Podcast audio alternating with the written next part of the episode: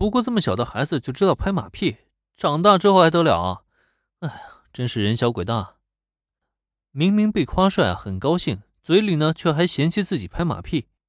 对于林恩的话，柯南简直腻歪到不行了。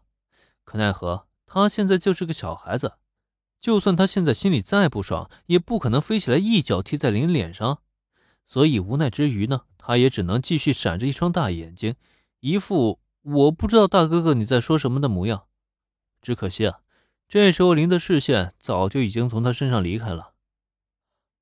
阿笠博士，作为外人呢，我其实啊没有权利替小兰做决定，但目前毛利家的情况比较特殊，小兰呢也的确没时间照顾这孩子，而且最关键是，交给外人照顾，终究还是不如自己照顾的好啊。所以我建议啊，你最好还是把孩子啊托付给他的亲属。将目光转向阿笠博士，林恩非常认真地对他说明了毛利家的情况，以及后续提出的合理建议。可这时候再看阿笠博士呢，他其实也别扭到不行了。委托给亲属，他倒是有能亲属去委托呀。工藤新一变成柯南，他现在连这个新身份都没顺利搞定呢。可这种大实话又让他怎么解释啊？无奈之余，他也只能苦着脸摇头。这孩子没有亲属住在东英，如果可以的话，我也不想来麻烦小兰啊。哦，如果是这样的话，那倒是比较麻烦了啊。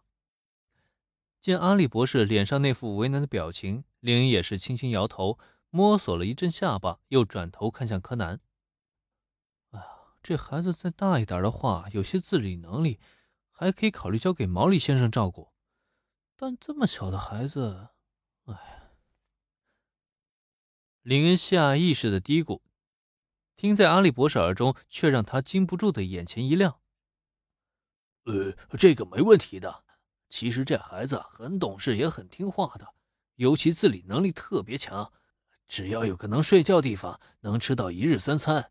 剩下的他自己就能管好自己了。这么好的推销机会，阿笠博士当然不能放过了。可他忙不迭地诉说着柯南的优点，却让对面的林恩不由得挑了挑眉毛。既然这孩子这么懂事，那阿笠博士你为什么不自己照顾他啊？林恩的问题一出，阿笠博士瞬间僵硬在当场。他怎么把这个谎给圆回来呢？自己也没什么撒谎的经验。这可怎么办才好啊？博士的料理太难吃了。还好这时候柯南机灵的接过话茬儿，而且还真的很像小孩一般，连连吐了两口口水。呃呃，对对对，没错。别看我是个天才发明家，可我对料理啊实在很不擅长。柯南这孩子正长身体的时候，让他跟着我，恐怕会影响他的身体发育。柯南的表现让阿笠博士大喜过望，忙不迭的连连点头。没错，就是这个原因嘛，说的他自己都信了。哦，原来如此，这就说得通了吗？看着这一大一小互相的配合，林也知道适可而止。反正今天看的这场戏啊，就已经让他笑破肚皮了。至于接下来嘛，我能理解阿笠博士的苦衷，不过到底能不能收留这孩子？主要还是得看毛利先生的决定了。呃，应该怎么说呢？我并不觉得毛利先生会答应这件事情。小兰，你说呢？听林恩这么一说，阿笠博士和柯南顿时傻了眼。对呀，柯南要入住的是毛利家，又不是眼前这个林恩同学家，跟他解释那么多有什么用啊？最后不还是得过毛利小五郎那一关吗？而现在听到林恩的话以后啊。小兰也是下意识的跟着点头。毕竟是亲父女，没有人比小兰更了解毛利小五郎了。就凭他那个不靠谱老爸的德行，让他帮忙照顾小孩，那还不如杀了他呢。因此呢，小兰是非常赞同林恩的观点，对收留柯南一事啊，相当的不看好。